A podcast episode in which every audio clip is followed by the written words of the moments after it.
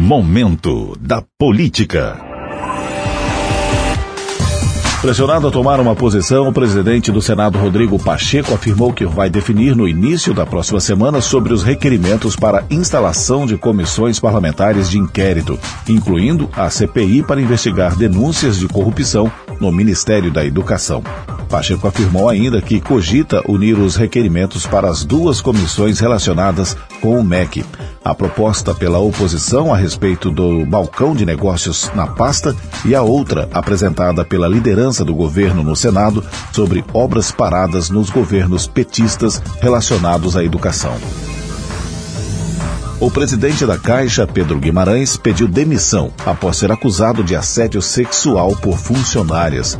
No lugar dele entra Daniela Marques, braço direito do ministro da Economia, Paulo Guedes, e atual secretária de Produtividade e Competitividade da pasta. Uma das acusações foi de uma servidora do banco que afirmou ter sido puxada pelo pescoço e ter ficado em choque após o episódio. Com a divulgação das acusações de assédio, integrantes do Palácio do Planalto disseram que sua permanência no governo se tornou insustentável.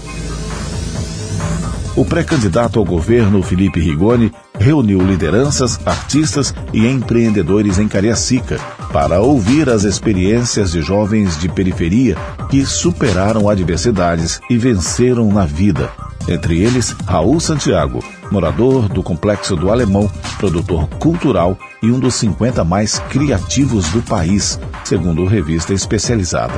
Para Rigoni, eles têm pontos em comum família bem estruturada emocionalmente e o estímulo à educação. Momento da Política.